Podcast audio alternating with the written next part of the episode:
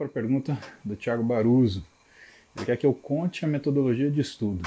Thiago, então é assim: estuda que nem treino, tá? Você precisa ter um pouquinho todo dia. Então, assim, você tem que entrar num acordo com você. Pelo menos o tempo de um artiguinho aí de. Pelo menos, vai, umas oito páginas. Você vai ler todo dia, tá? Oito páginas é pouquinho. Quanto é oito? Nove, lê uns dois, né? Pra tua mente não desligar, tá? Não, não dá para desligar. Só se você estiver muito estressado. Aí, se você está você tá estressado pra caramba e você não está rendendo absolutamente nada, o seu humor está afetado. Ou você está com uma, uma, uma labilidade emocional, se você está emocionalmente estável, aí o legal é você zerar mesmo.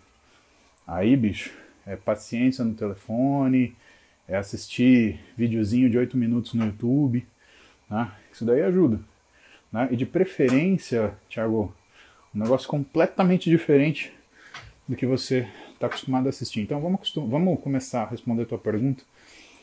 O que, que eu faço quando o estresse está muito grande?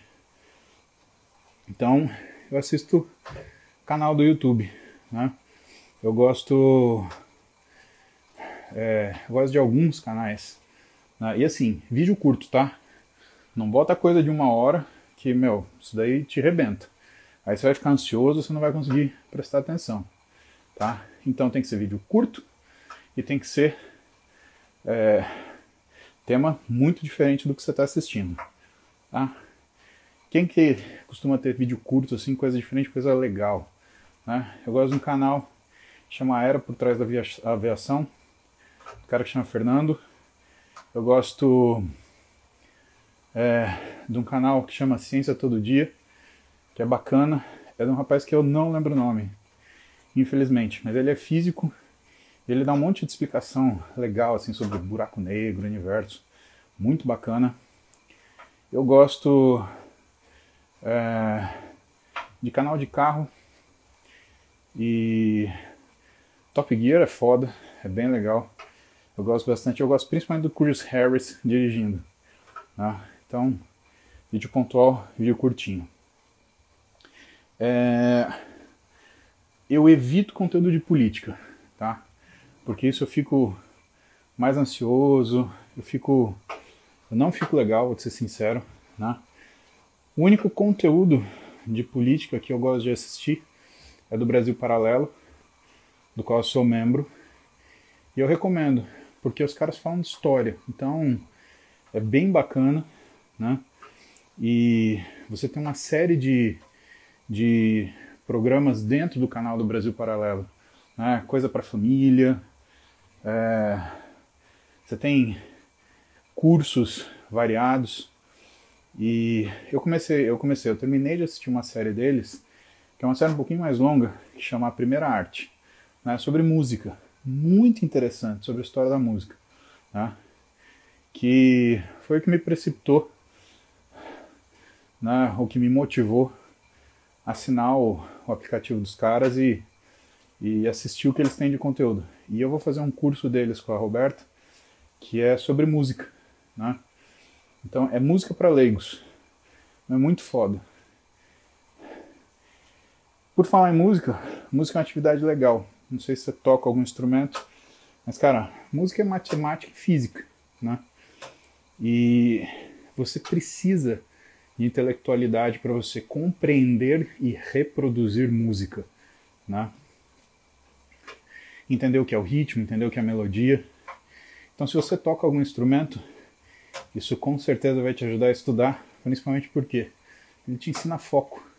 Você tem que prestar atenção em várias coisas ao mesmo tempo tem que prestar atenção no ritmo, você tem que prestar atenção na harmonia, você tem que prestar atenção né, o seu córtex motor, né, porque você está lidando com a sua mão, né, se tiver um instrumento de sopro, você tem que lidar com a sua respiração, então essas coisas são legais. E, finalmente, como você vai encarar seu estudo, né? Supondo que você já desestressou, supondo que você tem uma atividade secundária intelectual que te prepara para a primeira, porque assim também, você não vai conseguir sentar e ler um livro quatro horas denso se você não está acostumado a ler qualquer livro, tá? Então, a leitura é um exercício importante. Pega um livro que você é, te chame atenção, que isso daí ele faz você é, faz você treinar a leitura. Né? No momento, eu estou lendo um do Eric Kandel, chama Segredos de uma Mente Brilhante. Né?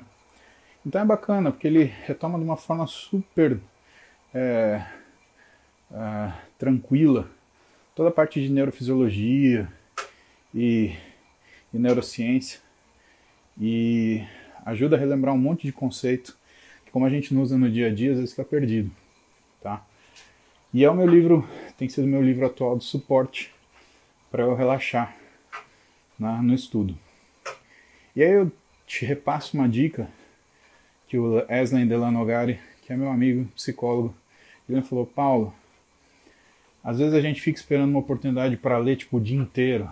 Separa uma hora por semana. Cara, se você ler uma hora por semana, você lê cinco, seis livros por ano. É bastante coisa. E é verdade, Thiago. Vê quantos livros você leu no ano passado. Isso te custava uma hora por semana, você teria lido cinco. Tá? E aí vem o treino o treino da leitura do estudo. Aí eu te falo para seguir o que o meu irmão me ensinou, né? Porque eu sempre fui aqueles caras que grudava tudo na força, né? Então eu sentava, meu, lia 12 horas seguidas, que nem um mamute jagunço, né? E aí que ele me ensinou, ele falou, ó, faz assim não.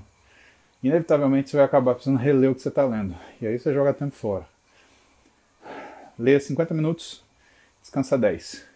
Então faça blocos de uma hora de estudo. Tá? Uma semana, você estuda 50, descansa 10 e repete 50. Na outra semana, sobe para três blocos e vê como é que você se comporta. E vai devagar, mas sempre respeite a estrutura dos blocos. Tá? Então, eu te recomendo esse jeitinho de estudar aí, em bloco de 50 minutos para você poder se ajustar. Comece com 50 minutos por dia, tá, Thiago? E aí você vai ampliando, tá?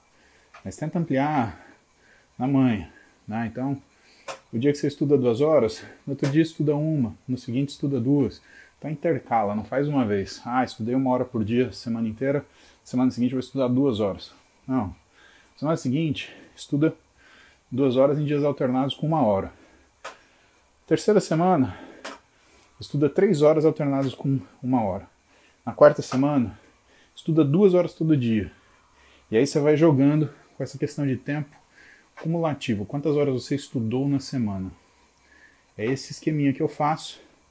E assim, estudar e ler para se informar são coisas completamente diferentes, Thiago. Quando eu tenho um artigo na minha frente, né, o tipo de atenção que eu tenho, por mais que também seja aprendizado, né? É uma atenção talvez maior, porque eu estou supostamente lendo uma coisa que eu nunca estudei. Né? Eu não estou revendo um conceito, como pegar um livro que eu já li, de, sei lá, o de endócrino da Patrícia Salles, por exemplo.